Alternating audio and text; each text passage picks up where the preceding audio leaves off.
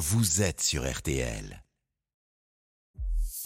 Julien Cellier, l'invité d'RTL Soir. RTL Soir toujours avec vous en ce jour J, édition spéciale à 18h et 22 minutes après deux mois de bataille des retraites. Emmanuel Macron et Elisabeth Borne passent donc en force. La première ministre a dégainé le 49-3 cet après-midi à l'Assemblée pour faire adopter sans vote la, la réforme. Les oppositions ont 24 heures maintenant pour déposer des motions de censure et tenter de renverser euh, ce gouvernement. On va rejoindre notre premier invité depuis l'Assemblée. Bonsoir François Ruffin.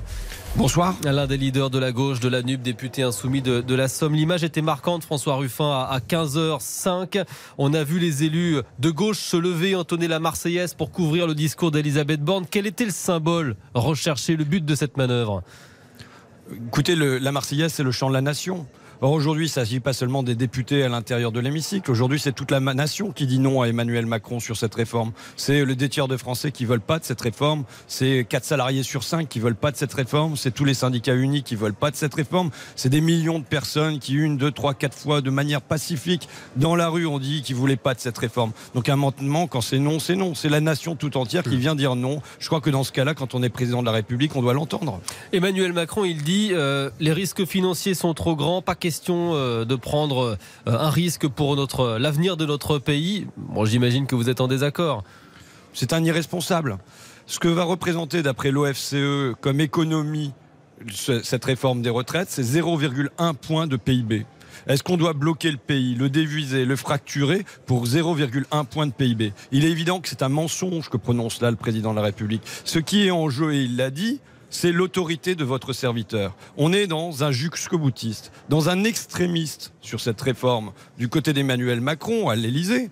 Et euh, c'est absolument plus pour des raisons budgétaires qu'on euh, va aller jusqu'au bout, hmm. jusqu'au bout, euh, et en installant possiblement le chaos dans le pays. Moi, je dis, par son comportement, Emmanuel Macron met aujourd'hui en danger la démocratie et le pays. Vous parlez de chaos, c'est-à-dire que vous avez peur des heures, des jours qui viennent. On voit des manifestations spontanées s'organiser ce soir.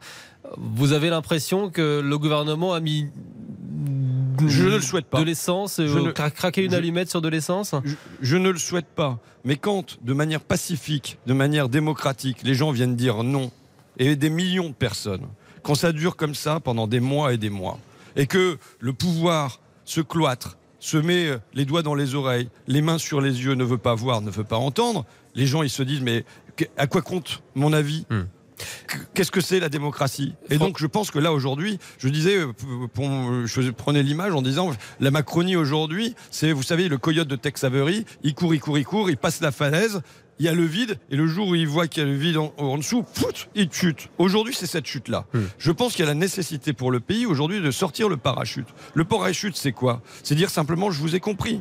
J'ai compris que vous en vouliez pas. Je la remballe, cette réforme. Ça ne semble pas être le chemin pris par le, gouvernement avec ce, ce, 49-3 dégainé aujourd'hui. Est-ce que Elisabeth Borne peut rester première ministre euh, Elle appartient déjà au passé. Vous savez, elle a qu'une importance tout à fait secondaire dans cette histoire, puisque c'est évident qu'aujourd'hui, le problème, il est à l'Élysée. C'est l'Élysée qui a décidé et qui décide d'aller jusqu'au bout sur cette histoire-là. Hmm. Donc, Emmanuel, euh, Elisabeth Borne s'est autodéclarée fusible. Je pense que la crise aujourd'hui, c'est une crise bien plus profonde que que la seule première ministre. Vous parlez de fusible. Euh, une motion de censure euh, va être déposée par le groupe Lyot. On en parlait dans le journal un petit peu plus tôt. C'est un groupe euh, indépendant, un groupe notamment de, centristes. Est-ce que vous la voterez? Parce qu'on imagine que cette motion de censure peut être transpartisane. Et est-ce qu'elle a une chance de passer?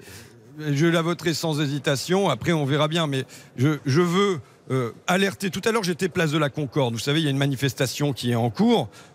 Ce à quoi j'appelle, c'est à la concorde nationale, et non pas à la discorde, non pas à la division, mais à l'union. À comment On sait très bien que on est sorti des élections législatives avec trois blocs, avec un bloc libéral, avec un bloc d'extrême droite et avec un bloc de gauche. Il y a des fractures dans la société. C'est comment on fait pour réparer ces fractures-là plutôt que pour les élargir. Or aujourd'hui, ce que vient faire Emmanuel Macron, c'est il vient agrandir ces fractures-là. Je pense qu'aujourd'hui, il y a de la nécessité de réparer ces fractures-là et même plus généralement de réparer le pays.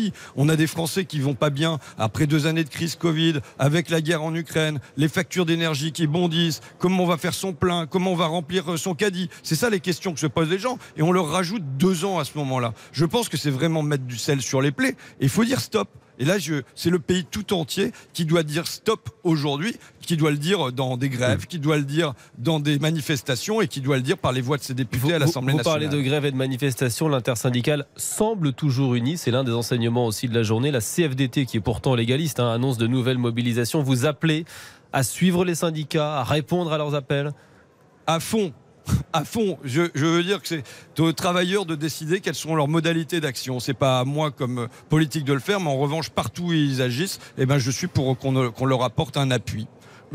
Merci François. Vous savez, quand on, est, quand on est boueur, on voit le métier euh, pénible, difficile que c'est, et on comprend que les gens qui font ce métier-là se disent mais deux ans de plus, j'ai pas envie de le faire. Et moi, j'ai même vu sur des ronds-points, vous savez, c'était des artisans du bâtiment qui bloquaient le rond-point chez moi à Ville parce qu'ils disaient mais à 53 ans, j'arrive plus à lever mes bras, et ça va être pareil pour mes salariés. Et donc voilà, il y, a quelque chose aujourd'hui qui est très profond dans ce pays pour dire non à cette réforme. Il faut simplement à un moment que le pouvoir entende ça et pas qu'il se cloître dans sa, sa propre foi, quoi. Merci François Ruffin, député NUP de la Somme, l'un des leaders de la gauche, d'avoir été notre premier invité ce soir dans cette édition spéciale 49.3 sur RTL. La bataille des retraites, on l'entend avec vous et on le constate ce soir sur le terrain, n'est pas euh, terminé. Dans un instant, c'est un pro-réforme, l'un des députés Renaissance de la Macronie, Carl Olive, qui sera avec nous pour défendre le gouvernement. A tout de suite sur RTL.